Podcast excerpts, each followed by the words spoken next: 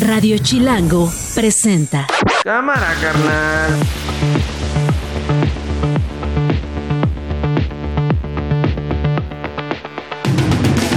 Es martes, todavía es enero. Apenas es 30 de enero. Una de la tarde con un minuto. Soy Nacho Lozano y esto no es un noticiero. Así suena el mediodía. El presidente, o apelando pues a la, a la compasión del presidente, yo diría que mejor indulte a Mario Burto. Que lo indulte, que ponga un carpetazo final a este asunto, que permita que, tanto mi familia como México sanemos. quiero contestar de que no puedo hacerlo. Eh, Sé, ¿no? Que este que él ya no quiere ni sus familiares saber nada de esto que fue terrible, pero se trata, repito, de un asunto de Estado. Se ingresó al sistema por medio de un usuario. Eh, se utilizó una cuenta de usuario que ya no trabaja aquí para extraer ilegalmente estos documentos. Eh, se identificó que el acceso a la aplicación durante la extracción fue desde direcciones IP registradas en España. todo se va a entregar y la investigación nos eh, la idea es que nos pueda arrojar precisamente esta información que se señala, quién fue y con qué motivos.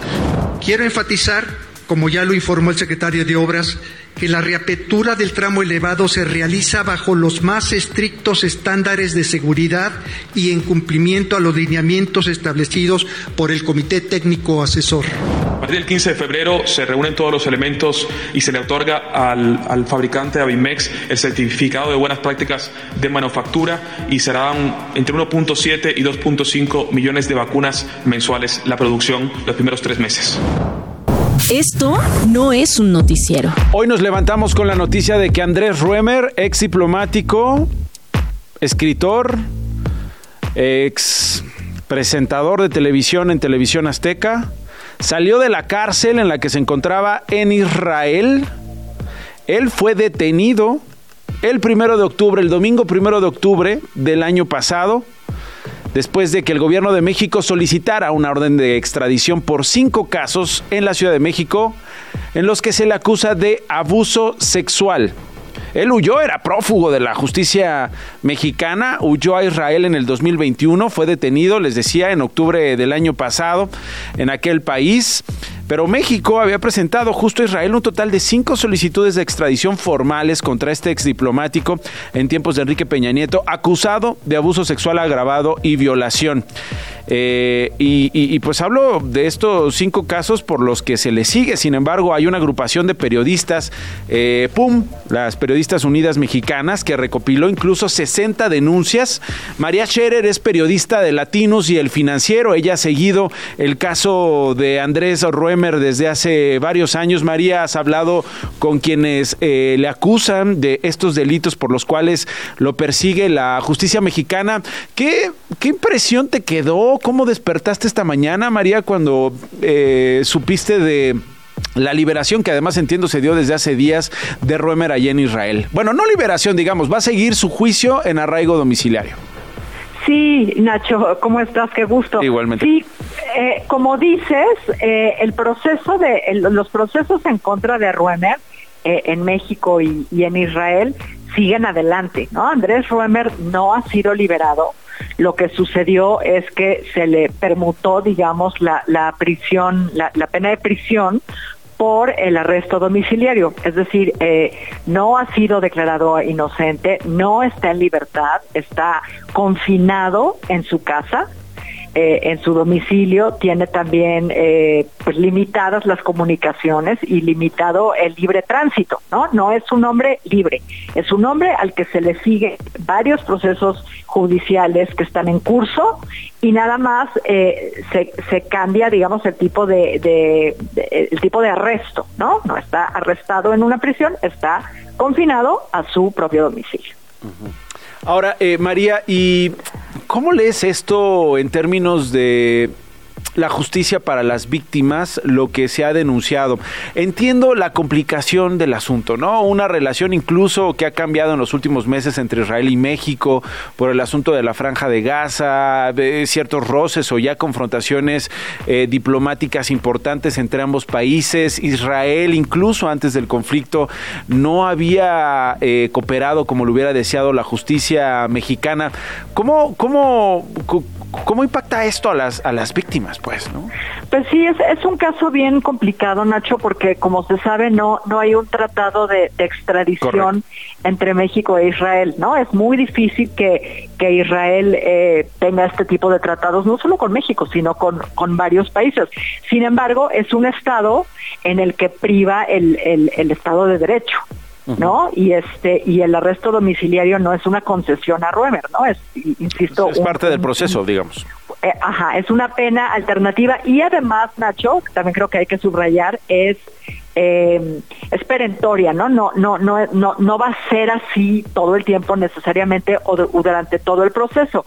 Eh, las, las víctimas, Jimena Ugarte, que es víctima, eh, perdón, que es abogada de algunas de las víctimas, no de todas, eh, sacará en, en, un momento más un comunicado para, para fijar el, el, posicionamiento de las víctimas que ella representa, pero ella entiende que, que respecto a el cambio a prisión domiciliaria, Nacho, tiene que ver por, una política del Estado de Israel en el marco de la guerra. Mm. No, no tengo más, no tengo más detalles que eso, pero eh, lo que sí te quiero decir es que Ruemer, Ruemer es un, es un hombre, eh, no, no está aprobada todavía, eh, no, si bien es un presunto culpable, no, y no se le ha enjuiciado y no se le ha, no se ha determinado su culpabilidad. Él habla de una mm, de que no de que el Estado de Israel no lo considera un peligro, ¿no? Esto no es cierto, creo que es una una manipulación de los de las palabras. Lo que determina el Estado de Israel es que no hay peligro de sustracción, o sea, que no que ven difícil que Ruemer se sustraiga de la justicia de la justicia, ¿no? Que vuele fuera de Israel y se oculta en algún otro país. No, no tiene nada que ver con lo que él dice, ¿no? Que es inocente y poco peligroso y, hace una comparación bastante aberrante, ¿no? Con un, con un muñeco de peluche. Sí, sí, sí. No, y, además lo que dice, ¿no? Lo que compartió este en, X el propio Ruemer, eh, obviamente, presunto culpable, en contra de las estadísticas más robustas. Salí de la cárcel, parece ser el primer caso de arresto domiciliario en mi circunstancia. Israel descubrió mil falacias mexicanas y evaluó a detalle que yo tengo de peligroso lo que un peluche conlleva. Sí, la circunstancia creo que a la que hay que atender es, eh, es a la guerra, ¿no? Es, es, eso sí es una circunstancia muy particular, Nacho, pero que el caso específico de Ruemer eh, haya sido valorado diferente por las cosas que él arguye en su carta, carta me parece son manipulaciones y son falsedades. Hay que esperar, el juicio en contra de Ruemer sigue su curso. Muy bien. En, en circunstancias extraordinarias, pues por supuesto, ¿no? En medio de la guerra, en medio de esta confrontación con la franja de Gaza y con Hamas. Bueno, María, muchísimas gracias. Te mando un beso. Otro a ti, Nacho, gracias. Gracias, es María Scherer, periodista de Latinus y el financiero, con este asunto, el tema del día del que todos siguen hablando, incluso este mediodía, la una con ocho. Esto no es un noticiero. Vamos con el otro tema del día. Luis Donaldo Colosio, el todavía alcalde de Monterrey, quien se perfila para ser candidato al Senado de la República, un liderazgo de su generación importantísimo. Él forma parte de las filas de Movimiento Ciudadano.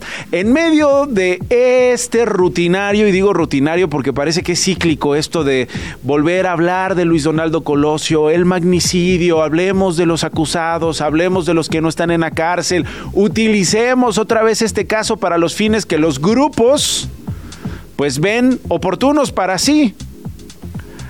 Esto es lo que dijo Luis Donaldo Colosio Riojas, eh, alcalde, insisto, de la capital de Nuevo León, acerca del magnicidio del que fue víctima su padre hace casi 30 años, el 23 de marzo de 1994, ahí en Lomas Taurinas, en Baja California, cuando le preguntaron de ¿Qué pensaba de cómo va el asunto y de reabrir el caso y de revisar a los culpables y a los que eh, no han pasado por la justicia como el gobierno mexicano o la fiscalía de Alejandro Gertz Manero quisiera?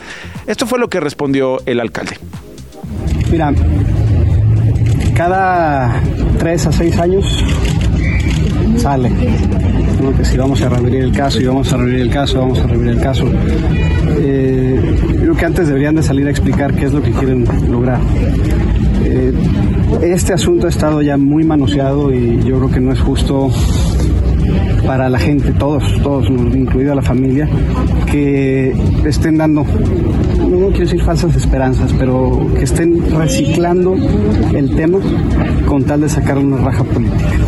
Estaba siendo entrevistado por colegas en lo que conocemos como chacaleo, es decir, una entrevista colectiva informal en la calle o en un lugar público. Se acercan los celulares, los micrófonos, los cubos de los medios de comunicación y entonces el alcalde le hace una petición al presidente de México. El presidente, apelando pues a la, a la compasión del presidente, yo diría que mejor indulte a Mario Burto que lo indulte, que ponga un carpetazo final a este asunto, que permita que, tanto mi familia como México sanemos, que iniciemos un camino hacia la reconciliación a través del perdón, pero sobre todo a través del respeto, a dejar esto eh, pues ya pues en manos de otra justicia, porque la justicia mexicana pues quedó a deber en su momento y hoy lo que queremos es pues, vuelta a la página.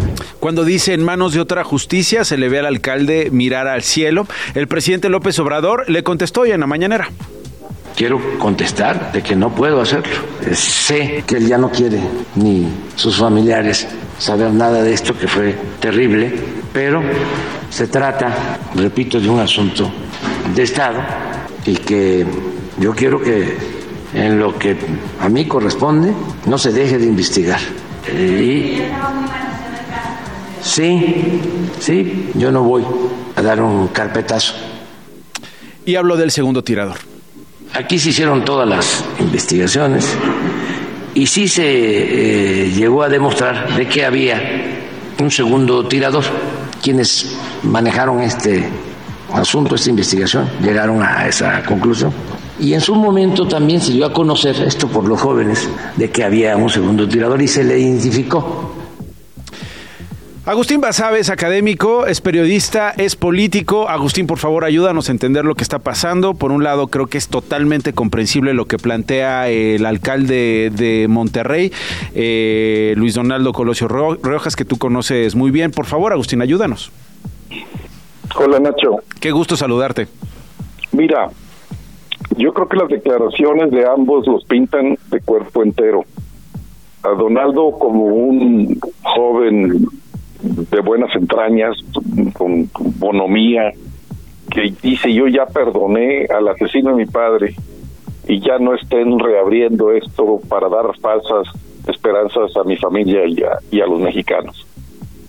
Y por otro lado, un hombre rencoroso, vengativo, porque además de la cuestión política, electoral del caso, o sea, el presidente López Obrador quiere reabrir el caso por razones político-electorales, también está el ingrediente de la revancha, es culpar a García Luna, es culpar por lo tanto a Calderón, yo no sé cómo le va a hacer para decir que fue el PRIAN, no solo el PRI, sino el PRIAN.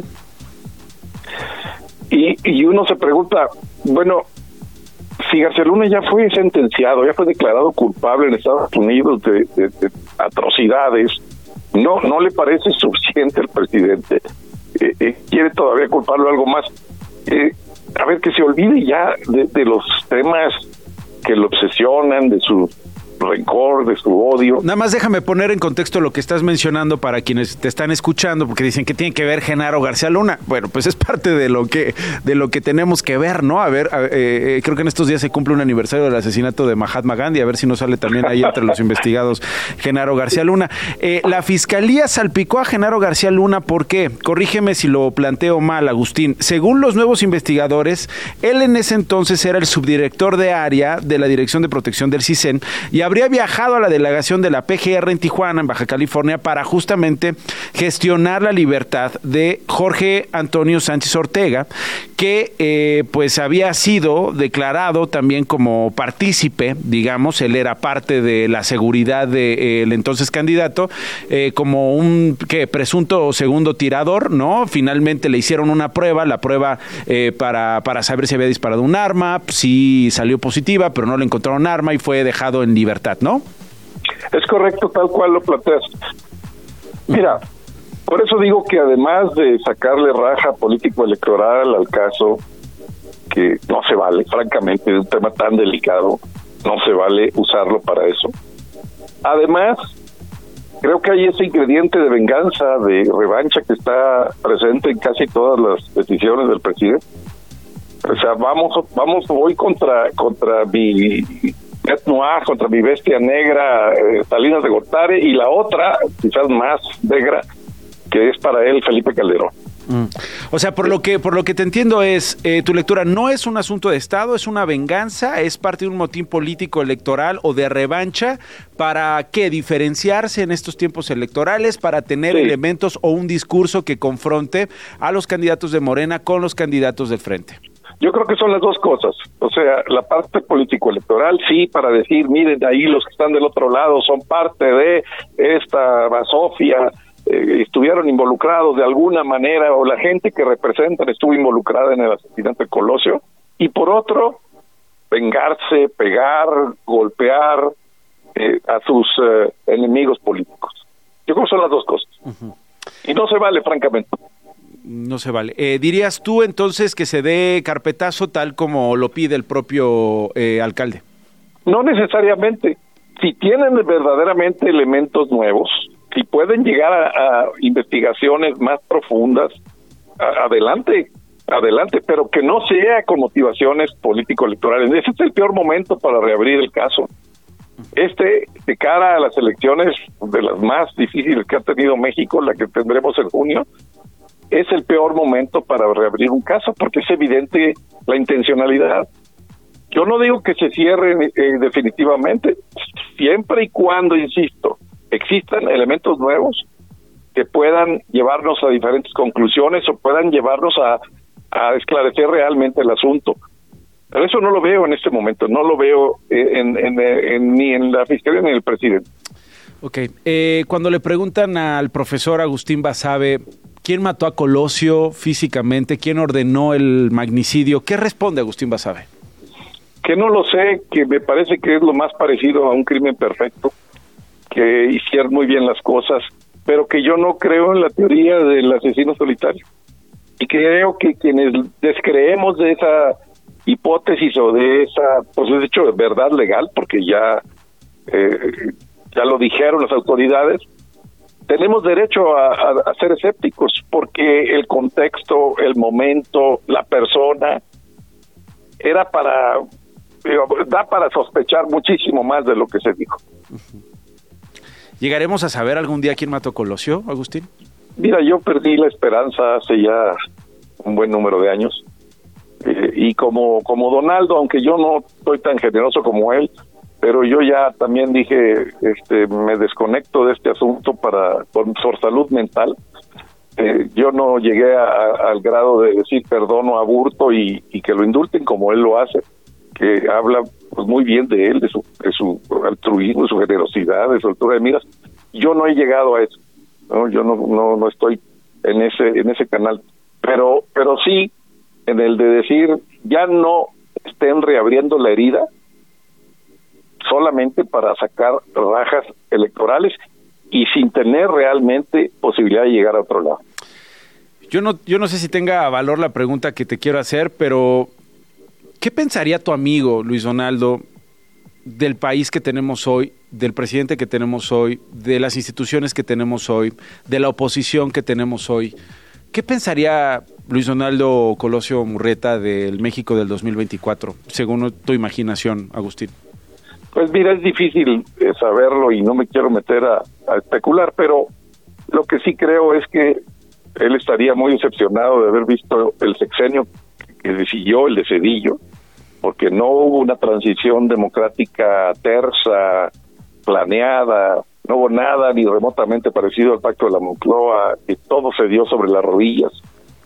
Eh, y con lo que sigue igual, yo creo que estaría en general triste de ver lo que está pasando en México. Agustín, te mando un abrazo con mucho cariño. Gracias como siempre por tu disposición y por ayudarnos a entender en este caso lo que está pasando con este asunto. Te mando un abrazo. Otro para ti, Nacho. Saludos al auditorio y buenas tardes. Buenas tardes, Agustín Basabe, una con 20, el director del Sistema de Transporte Colectivo Metro, Guillermo Calderón, está en la línea telefónica. Gracias, director, ¿cómo está? Buenas tardes, Nacho. Eh, muchas gracias por la entrevista. Al contrario, eh, hoy formalmente se inaugura el tramo, o se reinaugura, vamos a decir, se reabre el tramo que estaba pendiente de la línea 12, ¿correcto, director? Sí, hoy eh, hace un par de horas ya se puso en operación el tramo restante de la línea 12 que va de Tezonco a Tláhuac. Es decir, ya están abiertas las estación terminal Tláhuac, Tlaltenco, Zapotitlán, Nopalera, Olivos y Tezonco. Este tramo de 6 kilómetros eh, era el que faltaba de concluir la rehabilitación y reforzamiento. Está concluido eh, con todo rigor y hoy la línea ya opera a plenitud, 100% de su trayecto de 25 kilómetros desde Tláhuac hasta Miscuac. No sabría cómo hacer la pregunta, director, sino planteándosela así. ¿Qué le hace sentir la seguridad de que no va a volver a pasar lo mismo que sucedió en el 2021, que no se va a caer otro tramo de la línea 12? En todos estos meses, eh, por eso se dilató poco más de lo eh, originalmente programado. Fue una obra eh, supervisada por el Comité Técnico Asesor, eh, donde incluye a los mejores estructuristas nacionales con prestigio internacional. Ellos realizaron el proyecto ejecutivo, ellos estuvieron supervisando la calidad de las obras junto con la Universidad Autónoma de Nuevo León, que son especialistas en soldaduras. Hubo eh, director responsable de obra, corresponsable, y hubo un reforzamiento eh, extraordinario. Fueron 55 mil piezas de acero de una pulgada de espesor que se tuvieron que fabricar y cortar a nivel milimétrico para hacer los empalmes y las sujeciones con las traves. Es decir, se reforzó con más de 16 mil eh, toneladas de acero. Las pruebas de carga y las pruebas con los trenes eh, también simulando los pasajeros se hicieron y la resistencia medida y la respuesta de la estructura es extraordinaria. Rebasa por mucho, según nos han dicho los expertos y los eh, peritos, los requerimientos que establece el reglamento de construcción. Pues está plenamente asegurada la estabilidad y seguridad de la estructura, Nacho. Plenamente asegurada. Plenamente. Ahora, eh, director, eh, ¿cree usted que, ha sido justo lo que ha pasado con las familias de las víctimas, eh, los casos que están abiertos? ¿Qué opinión tiene el director eh, del metro respecto a esos procesos judiciales después del accidente? Eso es un tema de la Fiscalía. Lo que el gobierno de la ciudad, a través de la Comisión eh, de atención a víctimas ha hecho un acompañamiento específico, individualizado de cada una de estas eh, víctimas, lamentables víctimas, a lo largo de estos años. O sea, tendría, dice usted, que responder la fiscalía y no mm, nadie más. La fiscalía ha hecho y este y ese tema ahí ahí se aborda. Ahí se aborda. Bueno, eh, comienza a operar a partir de que comenzó diez y media a once, director, hoy la línea. Sí, a las once de la mañana, una vez que eh, dio el jefe de gobierno las últimas explicaciones de lo que se había hecho. En ese momento abrimos simultáneamente las líneas estas seis eh, estaciones que faltaban y eh, ingresaron los usuarios que ya esperaban eh, su ingreso. Que por cierto fue pues, pues con satisfacción de que ya se reanudara este servicio. en estos 33 meses que duró el proceso, sí, la, la, gente tuvo problemas de movilidad muy importantes. Sí, sí, sí, sí. No, es que le, eh, era, era un antes y después en esta, en esta zona de la Ciudad de México, director, la línea 12, ¿no? Y con esta suspensión entiendo que había eh, apoyo de RTP y de otras unidades del transporte público de la Ciudad de México, pero, pero era un antes y después en el sentido de que se ahorraban muchísimas horas al día en el ir y venir, ¿no? Sí, esta zona de Tláhuac es altamente poblada, eh, igualmente recibimos usuarios de Milpalta y de los municipios conurbados de Chalco, Valle de Chalco y otros. Entonces sí, fue un gran alivio que ya podamos otra vez operar a plenitud la línea 12, Nacho. ¿Qué le dice Guillermo Calderón a quienes tienen miedo de tomar la línea 12? Lo que les eh, puedo asegurar es que la línea 12 es eh, absolutamente segura.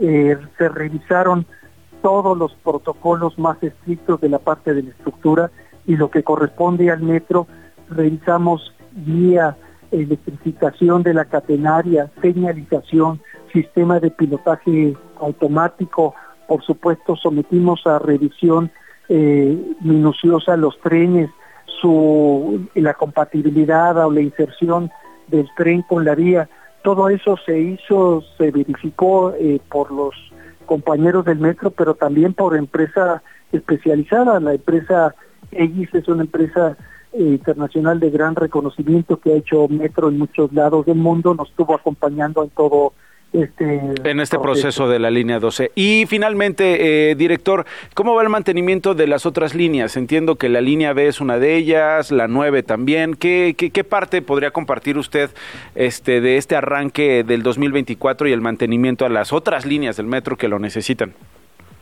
Sí, pues estamos trabajando eh, arduamente en, la línea 9, que tenía un... También en los tramos elevados, ¿no? También en los tramos elevados de Pantitlán a Velódromo. Estamos nivelando la vía por los eh, asentamientos diferenciales. Es una tarea importante. Se va a quitar las trabas existentes, a poner nuevas y a nivelar la vía. Esa es nuestra tarea y nuestra rehabilitación más importante que tenemos en curso. Y eh, igualmente la de la línea B, por los mismos motivos, asentamientos diferenciales que eh, vamos a hacer ahí eh, la nivelación a través de modificar los elementos donde se adhiere la, la vía, donde se fija la vía, que se llaman plintos. Estos plintos también con esos surgimientos. Eh, Uy, se me cortó la comunicación. A ver si me puedo despedir del director. Voy a hacer una pausa y vuelvo a ver si me puede tomar la llamada para despedirme. Estás escuchando Esto no es un noticiero con Nacho Lozano. Regresamos. No quería, no quería dejarme de despedir de Guillermo Calderón, el director del Sistema de Transporte Colectivo Metro. Eh, director, se cortó cuando usted estaba terminando de explicar eh, el mantenimiento que se le da a la línea 9 y a la línea B. Sí, estamos eh, trabajando en recuperar las condiciones originales de estas líneas. La línea 9 tiene más de treinta y tantos años, ha sido eh, por la parte regional, los hundimientos naturales de la ciudad, eh, hemos tenido hundimientos diferenciales apreciables que han obligado a reducir las condiciones de velocidad original. Lo que queremos es que era que 60, 70 kilómetros por hora, ¿verdad, director? Más o menos. 60 kilómetros, sí. 60. Sí, 60 kilómetros. Pues lo que queremos es, tanto en la línea D, exacto, eh, como en la línea 9, restablecer las condiciones originales. Y, y pero aprovecho para también afirmar, las líneas 9 y B son absolutamente seguras. Lo que queremos es dar un mejor servicio. Bueno, eh, ¿y hay una estimación de cuándo terminaría este mantenimiento, director? Sí, eh, esperamos que en este eh, primer semestre concluyamos lo que es la línea 9. Ok, digamos por ahí de junio, julio ya termina el mantenimiento en la línea 9. Exactamente, sí, sí. ¿Y la B va a tomar más tiempo?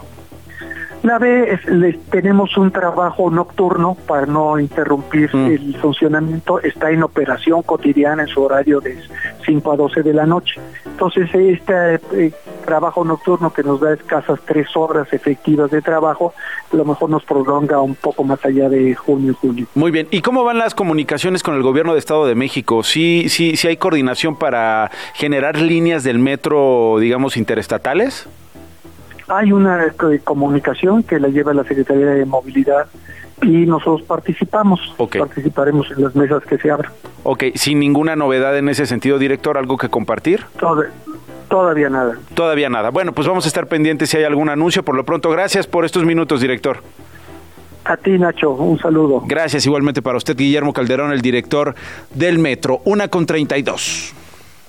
Las noticias de una. Y esas las tiene Glo Hernández en Fan cortito a esta hora. Glo, adelante. Muy buenas tardes, Nacho. Ayer el gobierno mexicano aclaró que la violación a los servidores de presidencia se dio desde España. Ah, bueno. Usando una cuenta de un exfuncionario público. Ah, bueno, entonces no fue un hackeo. ¿Qué pasa?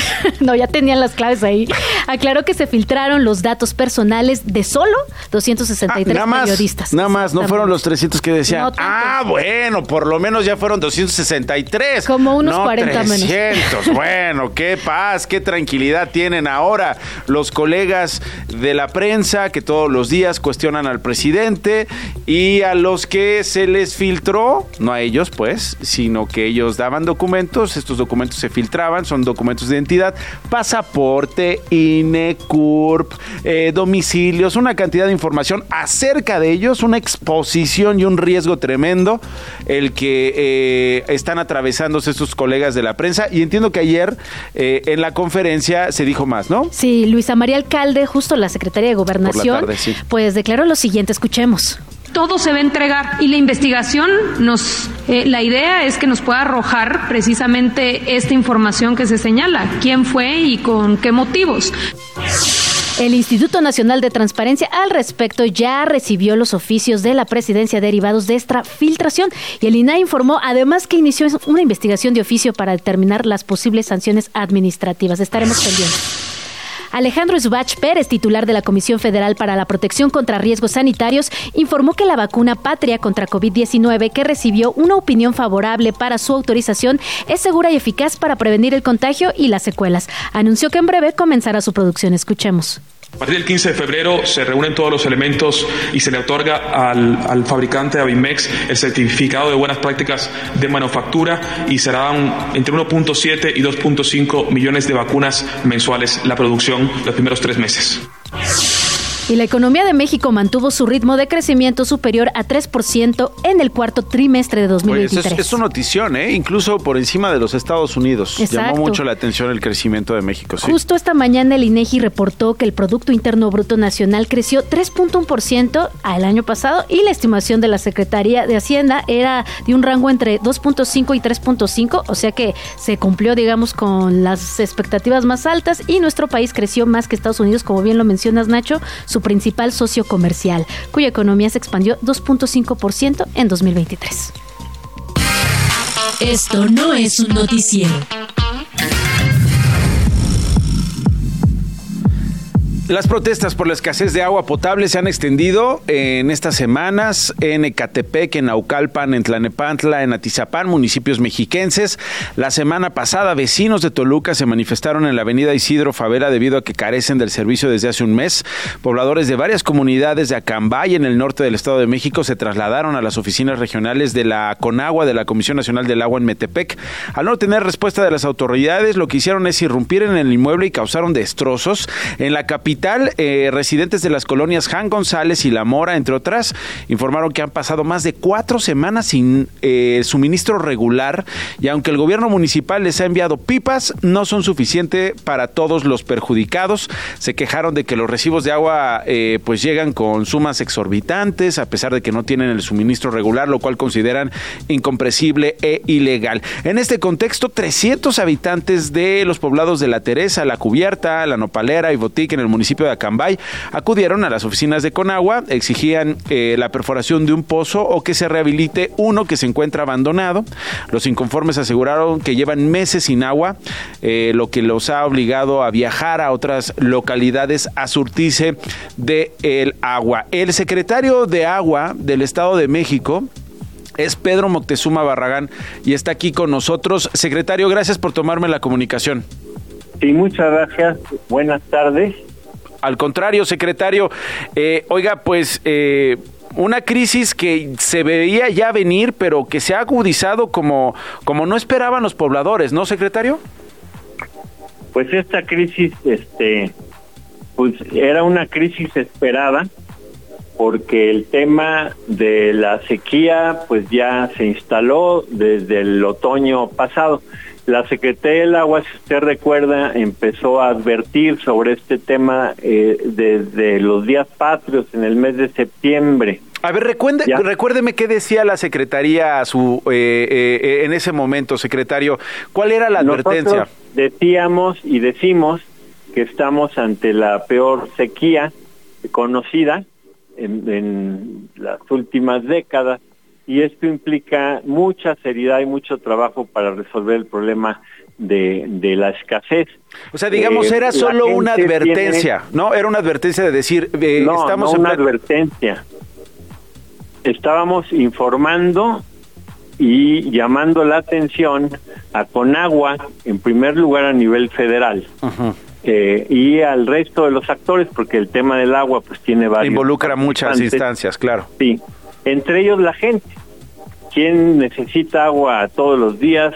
Pues nuestra gente y los primeros que están conscientes de la falta de agua somos nosotros mismos, los pobladores, y por ello tenemos que tomar un papel activo en la defensa del derecho humano al agua. Entonces nosotros... A ver, déjeme nada más detenerme ahí en el llamado que hizo su secretaría a Conagua. ¿Qué, qué le pedían a Conagua? Porque se habla mucho de... Estamos vaciando al Estado de México para suministrar agua a la Ciudad de México y estamos dejando a nuestros municipios mexiquenses sin agua. ¿Iba por ahí eh, la petición? Eh, eh, hay varios temas. Uno, usted ya lo señaló, es la inequidad que hay entre el Estado de México y la Ciudad de México en la medida en que los convenios que rigen la distribución del agua del Cutzamala, eh, que es solo una porción, claro, claro. eh, eh, beneficia en dos terceras partes a la Ciudad de México contra una tercera parte del Estado de México.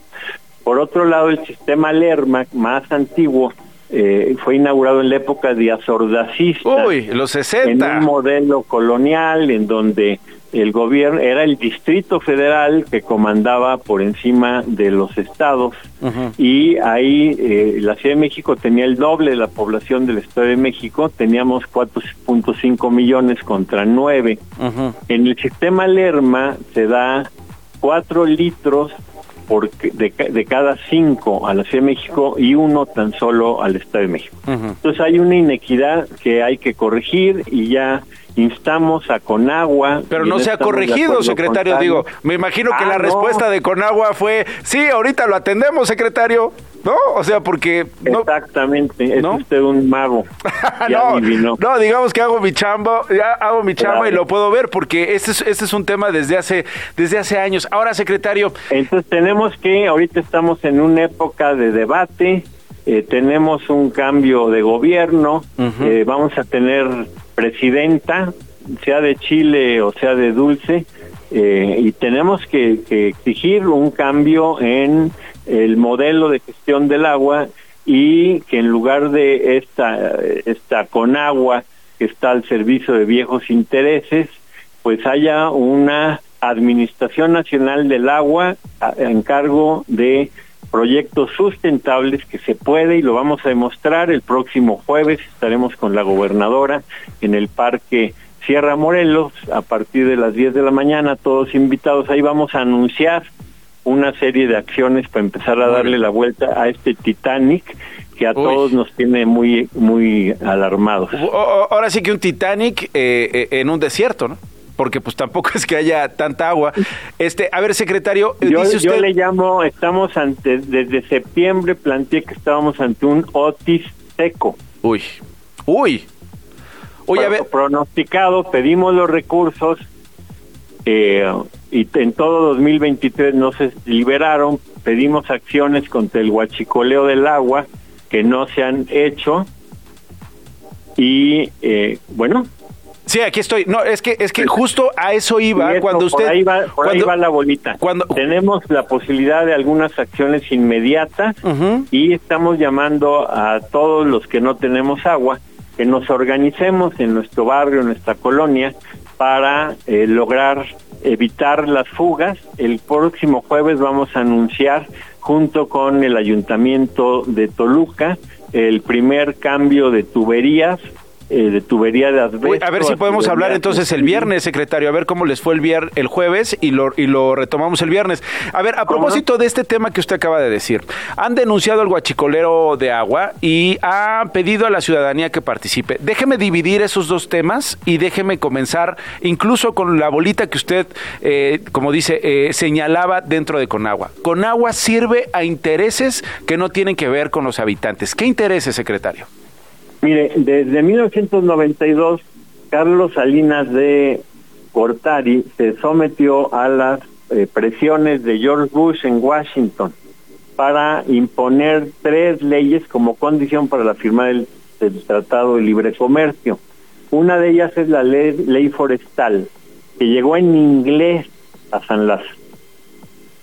Otra es la ley de aguas, ley la LAN, ley de aguas nacionales, y otra fue la ley eh, agrícola que privatizó el, o inició, intentó privatizar el campo.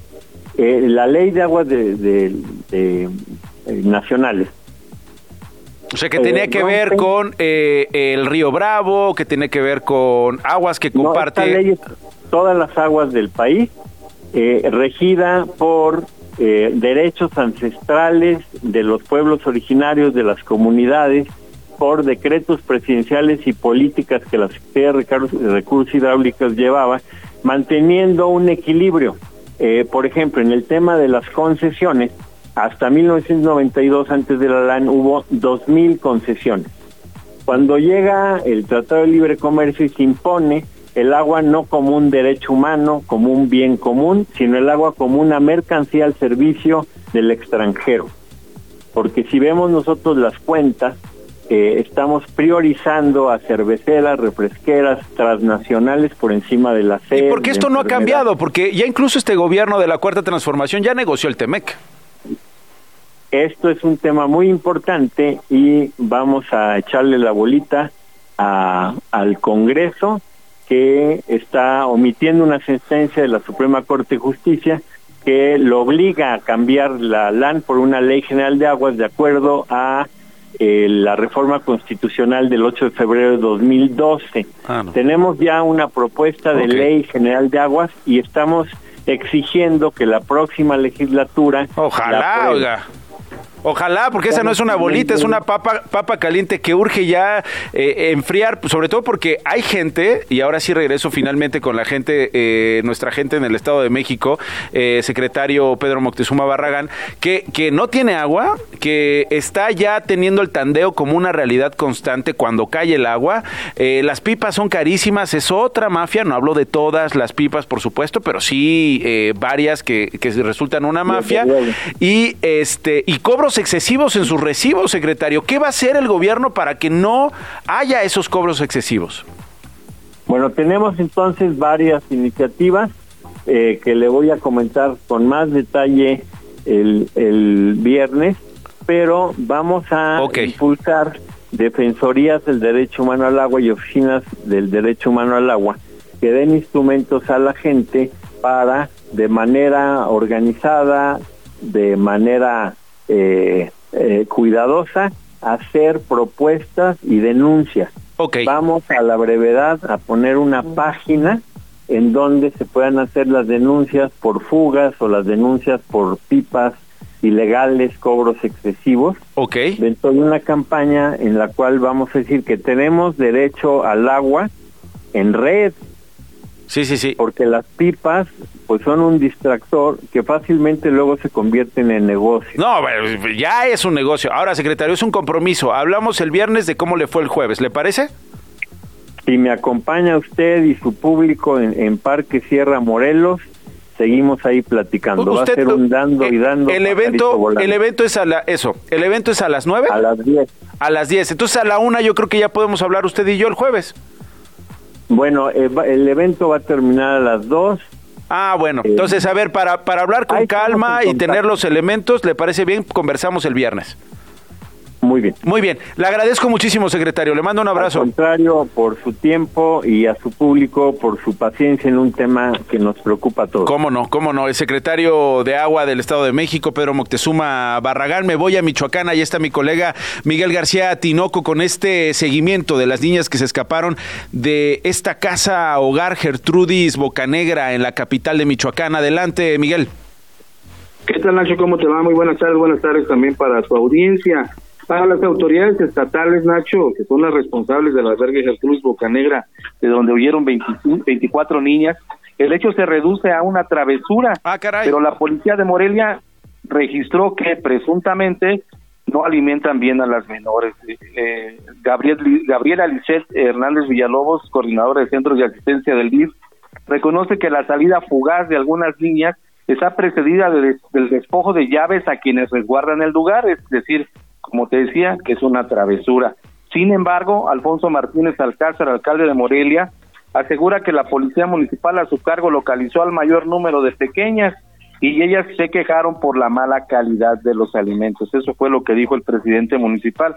Fuimos a darnos una vuelta al lugar, eh, este, Nacho, y vecinos dicen que las, las eh, huidas de las niñas abandonan el lugar de manera continua y cuando van a reportar el hecho a los custodios o administradores de esta casa hogar que se ubica al oriente de Morelia, pues dicen al rato regresan, no hay ningún problema, es decir, no les preocupa la seguridad de las niñas que a la hora de salir enfrentan graves, graves peligros, eh, Nacho. Así las cosas y el gobernador cuando fue cuestionado al respecto, pues se limitó a decir que ya estaban eh, de regreso a la casa hogar. Ah, bueno. Y que bueno, exacto, digo, ya están de regreso, ya no hay problema. Y además eh, comentó que una de las 24 niñas Estaba con su se papá. regresó con su padre, pero nosotros pudimos constatar que la niña fue albergada en ese lugar justamente después de un llamado al 911 de auxilio por sentirse en peligro en la casa de su padre. Entonces, así las cosas, no se tutela bien el derecho a la seguridad de estas pequeñas. Si te parece bien, Miguel, sigamos este caso porque las respuestas a qué va a pasar con estas niñas, quién les va a garantizar sus derechos eh, eh, de entrada a la salud, eh, que puedan comer, eh, que tengan seguridad, que no vivan ningún tipo de violencia, por qué escaparon, de quiénes escaparon, de quién escaparon y en qué situación opera esta casa hogar Gertrudis Bocanegra, son preguntas que eh, vamos a ir eh, intentar respondiendo en los próximos días. Te agradezco muchísimo que me hayas tomado la llamada, Miguel. Estoy al pendiente, Nacho. Gracias, Miguel García Tinoco. Es periodista allá en Michoacán. Diez minutos para las dos de la tarde. Esto no es un noticiero. Hoy supimos eh, a través de un comunicado de la muerte de Tina Galindo, pero la primer periodista que nos alertó de su fallecimiento fue María Luisa Valdés Doria, eh, y María Luisa está en la línea telefónica. Muchas gracias por tomarme la comunicación, María Luisa. Eh, Qué, noticia, ¿eh? Vaya eh, terremoto, digamos, eh, doloroso a la escena del espectáculo en México, ¿no? Así es, Nacho Lozano. Fíjate que yo lo compararía desde Fela Fábregas, desde Manolo Fábregas. Uy. Tenía, la que seguía era Tina Galindo. Titanes. En esta, exactamente, grandes productores de, de teatro en México, grandes eh, entregados a estas eh, producciones mexicanas, completamente mexicanas. Tú recordarás La novicia rebelde, Anita la huerfanita, Mamá Mía. Cabaret, Víctor Victoria, Gabriel y Gabriela, Hello Dolly. Bueno, ¿quién no ha ido a ver una obra de teatro producida por la gran Tina Galindo, Sí. que desgraciadamente falleció el día de ayer a las 11 de la noche? Y fíjate qué feo, de complicaciones del COVID, Uy. que le dio COVID hace un año. Ah, o sea, venía arrastrando estas eh, estas complicaciones desde, desde, desde entonces. Así es, eso me lo platicó su hermana María Elena. Me dijo, desde hace un año estaba muy mal, ya no estaba bien, sus pulmones no quedaron bien y cada rato se enfermaba. Y sí, venía arrastrando estas complicaciones y ayer, pues, desgraciadamente falleció. Todavía ayer fue Chantal Andere a verla y le dio oportunidad, pues, de despedirse de alguna manera de esta gran productora. Que te voy a decir algo, Nacho, a las dos de la tarde es la visa ya está siendo velada en su casa, en Las Lomas, y ya llegó Mijares, ya llegó Kika Edgar, ya está ahí este Chantal Andere, ya llegaron muchísimos famosos de Ibarra con su esposa, también ya llegó a esta misa. De verdad es que muchos, muchas personalidades del gremio artístico le deben a Tina Galindo todo ser artista. Sí, sí, sí, sí.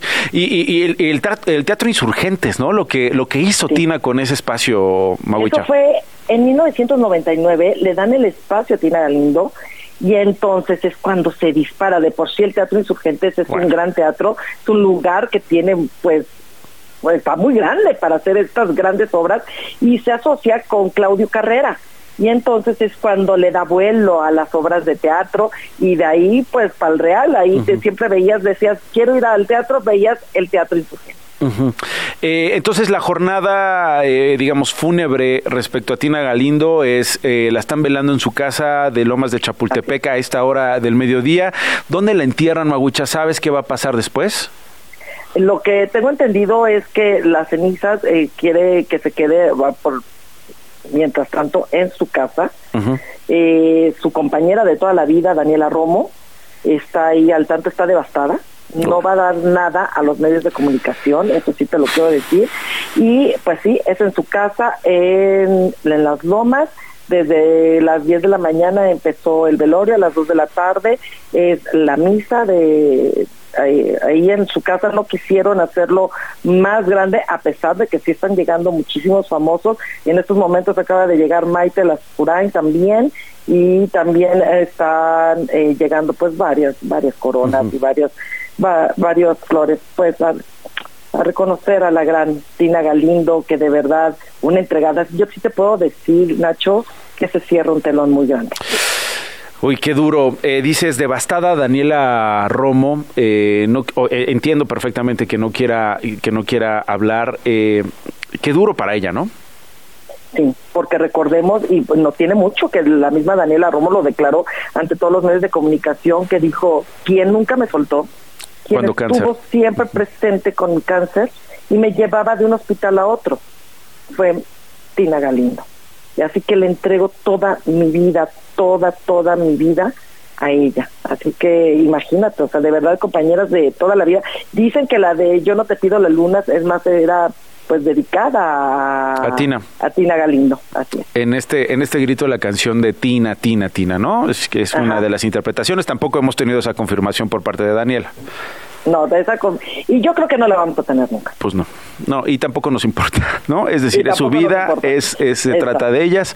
Eh, Mawicha, te agradezco muchísimo. Eh, tienes una jornada larga. Gracias por hacer esta, esta pausa y, y conversar con nosotros y a seguirnos cuidando, mira, después de un año, las complicaciones del COVID nos sigue, nos sigue quitando personas y personas no nada más este, cercanas, sino personas queridas. Ah, totalmente, María Luisa Valdés Doria, con nosotros. Muchísimas gracias. A ti, Nacho, gracias. Gracias, así llegamos al final. Quédense en Radio Chilango hasta mañana en punto de la una. Nos vemos. Esto no fue un noticiero con Nacho Lozano.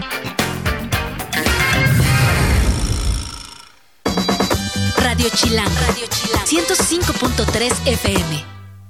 La radio que... Somos dignidad